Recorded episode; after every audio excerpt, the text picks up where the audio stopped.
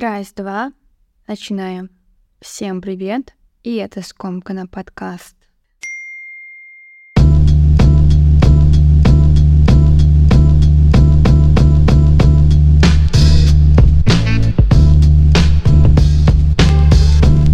Записываю этот подкаст, имея крайне смешанные чувства внутри. В моей жизни происходит ряд позитивных перемен, по-настоящему большие изменения, а в обществе у нас тем временем происходят далеко не самые приятные волнения. Простите меня за этот оксюморон, но более деликатнее выразить события, которые разворачиваются в последнее время, но уже никак не получается. Кто бы мог подумать, что в 2023 мы все еще будем говорить о важности человеческой жизни, а в частности жизни женщины памяти даже всплыл довольно давний диалог между мной и моим партнером, где мы предполагали, что будет с обществом и системой спустя пару десятков лет. Еще тогда я была твердо убеждена, что все будет что-то около сегодня, но, возможно, приумножатся лишь какие-то атрибуты более технологичной, оцифрованной жизни. Но люди будут те же, и сознания людей будут аккурат такие же, как и сейчас. Для ощутимых перемен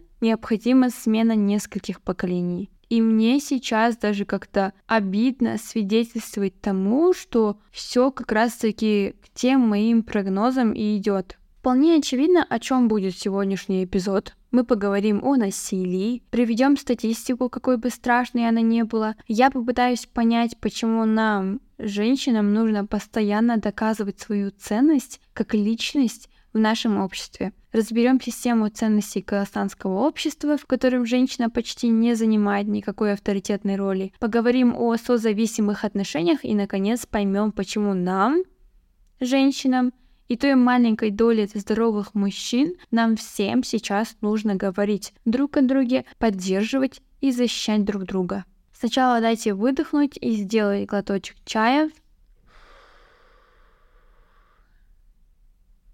ал енді бастайық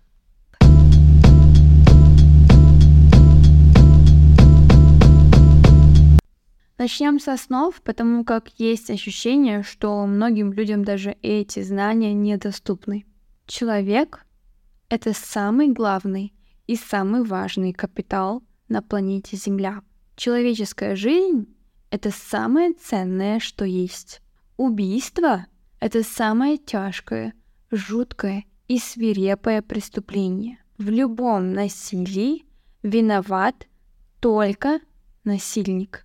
Ни одна причина не является достаточно веской, чтобы оказывать насилие и лишать жизни любое живое существо, будь то человек, будь то животное, будь то женщина или мужчина. Но, к сожалению, сегодня я буду говорить о важности жизни лишь женщины канун 25 ноября, Международного дня борьбы за ликвидацию насилия в отношении женщин, как никогда важно поговорить даже на самые табуированные темы и, наконец, широко открыть глаза и взглянуть проблеме прямо. Статистика говорит за себя, и опираясь на нее о мужчинах и их проблемах, говорить вовсе не хочется. И хочется остерегаться, бояться, пугаться и изолировать от себя желательно как можно дальше. А что же такое нам говорит статистика? Согласно ей, каждая третья женщина в мире подвергается физическому и или сексуализированному насилию со стороны интимного партнера, либо сексуализированному насилию со стороны другого лица. Каждая третья. То есть, как я это себе, грубо говоря, представляю? Иду я, значит, по улице, и каждая третья женщина или девушка, которую я встречаю, ну или вижу, либо уже подвергалась насилию, либо потенциальная жертва и вероятность того, что в их числе окажусь и я, весьма высокая.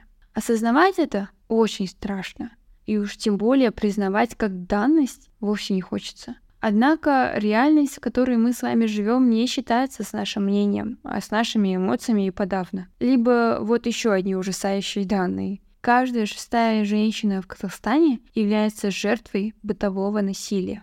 Представляю я все это так же, как и в примере, который озвучила ранее. А знаете, что еще более страшно знать, слышать и принимать, это то, что огромная доля женщин никогда не обращались за помощью, и реальные цифры мы не узнаем никогда.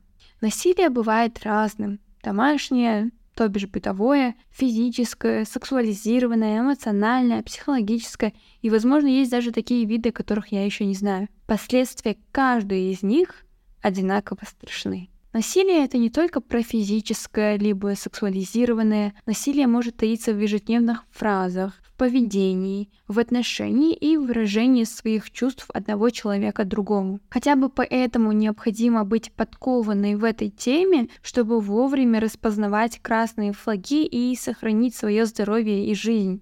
Не бывает сексуального насилия, есть только сексуализированное. В целом, наверное, уже всем стало понятно, как в Казахстане тема насилия и особенно сексуализированного насилия остается табуированной. Мало доступной информации, нет обвинительных приговоров для преступников, нет языка, которым мы могли бы говорить о насилии, он только начинает формироваться. Из-за табуированности проблемы отсутствует и система помощи пострадавшим. При обращении в органы женщины регулярно сталкиваются с повторной травматизацией. Как раз таки о ретравматизации я также упоминала в эпизоде про сексизм. Сексуализированным насилием мы обозначаем изнасилование, растление несовершеннолетних и другие действия, затрагивающие половую неприкосновенность человека. Например, харасмент или домогательство. Именно по этой причине некогда вполне работающий термин «сексуальное насилие» все-таки более целесообразно заменить на сексуализированное насилие. Это делается, чтобы дать понять, что мотив, которым руководствуется насильник, то есть преступник, не получение сексуального удовлетворения, а демонстрация власти и контроля. Почему в нашем обществе латентность бытового насилия равно нормально? Тот небольшой анализ, который я проделала специально для сегодняшнего эпизода, выдал мне две главные причины. Я уверена, что их множество. Хотя я бы сказала, что одно из другого вытекает, ну или одно без другого не может существовать. Первая и самая основная причина — это воспитание. Казахское общество и все те остаточные элементы совка довольно серьезно помешаны на гендерных особенностях, когда дело касается воспитания. Тут даже примеры на пальцах показывать не буду. Тот уровень вседозволенности и отсутствия эмоционального интеллекта у мужчин, который мы наблюдаем сейчас, и есть прямое последствие семейного воспитания такими же ограниченными родителями, как сами эти мужчины. В традиционном понимании мужчины не плачут, то есть всегда должны быть сильными, уверенными и решительными. Здесь, конечно, надо прям поаплодировать родителям и их методам воспитания, ведь все сработало на 100%. Мужчины у нас сильные, один удар и ты в ауте. Они у нас уверенные, черепушки ветер, а за душой ничего, но думают, что достойны нас. А еще они весьма решительные долго не думают. Сразу достают свой член и принуждают тебя, уже не выбирая место. И на рабочем месте норм, и на улице тоже сойдет. А чего ждать? Решать надо быстро. Я сейчас понимаю, какой же я дурой была, когда считала, что если казахта кылдым апеле аялап өсірсе, значит с ней всегда так будет. Она мен баланы құрметтесе, қорғаса, ананың орны бөлек десе, значит мать и ребенок самое святое и неприкосновенное. Как же я глубоко ошибалась, думая, что мужчина является гарантом безопасности своей семьи, своего партнера, близких ему людей и своего общества. Reality hits harder than ever. Оказалось, что кыздым әпелеп өсірген бос әңгіме, потому что нашу любовь, нежность и тепло принимают за слабость и доступность. Кто? Те самые гаранты безопасности. Мужчины проявляют насилие без разбора. Ребенок, женщина, мать, дочь. Пелена перед их глазами из комплексов, неумение выражать собственные эмоции и твердое знание того, что что бы я ни делала, мне все сойдет с рук, стало ужасающе огромной. Помните, когда я размышляла над концептом Улбала и Казбала в том самом эпизоде про сексизм? К слову, рекомендую послушать тот эпизод для осведомленности и совсем не помешает даже переслушать его повторно. Так вот, там я говорила, как нас, казахских девушек, учат услужливости мужчинам, женственности и требуют, чтобы мы излучали какую-то невероятную энергию, способную пушить мужчину делать то, что он должен делать, ну, первую очередь для себя, да? Я не буду ходить далеко, девочки-мальчики, вот вам пример со вчерашнего дня. Не помню, говорила я вам или нет про свой переезд, но сейчас я живу женихом, и мама мне вечером пишет, ты приготовила ужин на замату? В моменте хотелось написать, схуяли. Простите, и так хочется ответить не потому, что я не обязана никому готовить, и, и готовка это не априори задача женщины, или там, я не знаю, я одна занимаюсь бытом, а мой партнер это тот самый классик казакмен, который сидит в телефоне, пока его женщина готовит ужин, хотя вы там оба пришли с работы уставшие, да? Нет, в наших отношениях, мне кажется, я даже чуть меньше делаю, чем мой партнер, но большинство задач мы просто делаем вместе и все нет никакой дележки на женское, мужское. Мне захотелось резко ответить, потому что меня триггернуло само мышление, что я, оказывается, должна готовить ужин и ждать своего партнера такая хорошенькая, послушная и опять-таки услужливая. Но, конечно, маме это уже не объяснишь, поэтому я просто написала «нет, не приготовила». В нашем обществе любят гендерно классифицировать элементарные задачи. Помыть посуду — не мужское дело. Да почему? С чего вы взяли? Рубашка мужа — это рубашка мужа, а не лицо жены. Это что за беспомощные существа такие, если они не могут элементарные вещи выполнить? Примерно представляете, насколько бы наше общество отличалось от нынешнего, если бы воспитание мужчин и женщин было абсолютно одинаковым?